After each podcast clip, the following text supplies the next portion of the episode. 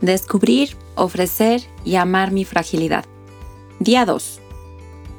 Hola y bienvenido, bienvenida nuevamente al reto de descubrir, ofrecer y amar mi fragilidad.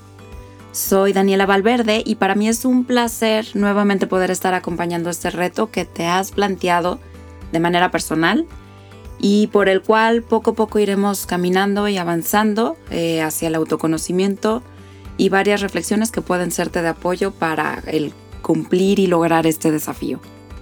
Bueno, recapitulando un poquito. El día de ayer hablábamos de cómo un reto debe ser planteado de manera personal, de manera que te inmiscuyas ahí casi hasta las entrañas, eh, y significarnos por tanto un desafío, una dificultad hasta cierto punto que nos lleve a un objetivo que nos planteemos en concreto, que también debe ser personal, y que sea ese lugar al que queremos llegar. Para esto decíamos también que es necesario salir de la zona de confort tan conocida, aquel lugar al que sobre todo estamos acostumbrados. Atravesar un tiempo, que es, es el reto o el desafío, es necesario un tiempo y precisamente es lo que estamos aprovechando ahorita y pues bueno, esto también se conoce a veces como la zona de pánico que decíamos y finalmente visualizarnos ya en nuestra zona deseada. Y finalmente hablábamos también de la fragilidad, entendida más allá de eso que nos puede recordar nuestras partes más vulnerables que nos asustan tanto y tratar de visualizarla desde una cuna donde puedes nacer nuestra mejor versión de nosotros, eh, nuestra parte más profunda.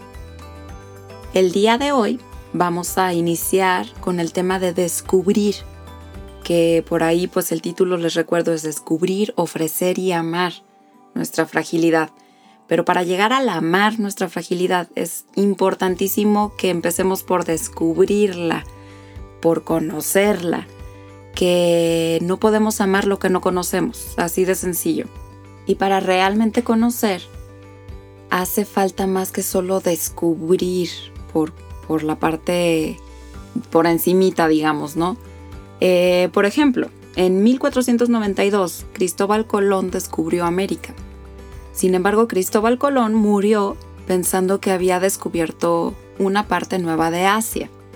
Es decir, a pesar de que a él se le otorga el descubrimiento del nuevo mundo, realmente él no conoció América. En su mente él murió pensando que era Asia. Entonces estamos hablando de este tipo de niveles, no, no, basta solo con ver, hay que meternos e inmiscuirnos para poder conocer y descubrir. Ahora, para poder descubrir, realmente descubrir, necesitamos volvernos como niños, literalmente como niños chiquitos que tienen este espíritu curioso, ansioso por conocer todo lo que está alrededor. Eh, todo es nuevo para ellos, para los que les toca convivir con niños chiquitos. Pueden observarlos, pueden ver lo maravilloso que es descubrir, descubrir todo, ¿no? Este, una capacidad de asombro sorprendente que pareciera que la vamos perdiendo con el tiempo. O sea, a veces los miramos hasta con cierta envidia como si crecer y ser adultos significara también perder nuestra capacidad de asombro o de descubrimiento, porque ya cosas son conocidas o le otorgamos la razón a ciertas cosas como, ah, esto tiene esta explicación, y nos perdemos de la maravilla de poder conocer aún lo que no es tan fácil de conocer. Muchas veces vemos nuestras fragilidades como algo que más bien hay que ocultar y mantener en las sombras. Nuestras partes más vulnerables o con las que más fácil nos pueden lastimar, tratamos de ocultarlas más precisamente para que no queden ahí a la vista.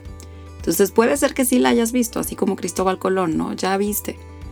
Pero hay que descubrir qué hay ahí, qué hay en estas fragilidades, de dónde viene, por qué nació, por qué me asusta tanto, y es importante que también estés preparado para decepcionarte con lo que descubras y que esto no signifique que hay que volver a taparlo o a ocultarlo. No sé si te ha pasado, pero digo, yo creo que a casi todos nos ha pasado, que vas al refrigerador buscando, no sé, ves el bote de yogur y dices, qué delicia, voy a comer un poco, abres el bote de yogur y descubres un caldo que puso tu mamá este, de mil verduras y cosas que no se te antojan en ese momento. Y esto que fue como una expectativa de un sabor específico te da otro sabor que termina siendo desagradable. Eh, también no sé si recuerdas antes, sobre todo antes, salían programas en televisión donde había que descubrir premios detrás de unas cortinas que casi siempre eran rojas. Y te mostraban diferentes cortinas en la que el que estaba compitiendo tenía que abrirlas y elegir una para ver qué se llevaba, ¿no?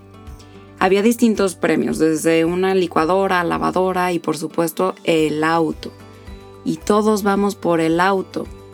Eh, pero también podía ser que detrás de alguna cortina hubiera em, un letrerito que dijera suerte para la próxima, eh, te esperamos, que esto significaba que habías perdido. Entonces, ¿a qué voy con esto? Obviamente todos vamos por el premio mayor al tratar de descubrir algo, ¿no? O sea, estamos expectantes a abrir una cortina y decir, me voy a encontrar lo mejor. Y al momento de decepcionarnos y de relacionar esto como un perdí, nos dan ganas de cerrar la cortina y esperar que nadie lo vea, porque obviamente siempre hay un público ahí que juzga. Entonces es esto, cerramos las puertas nuevamente, ¿no?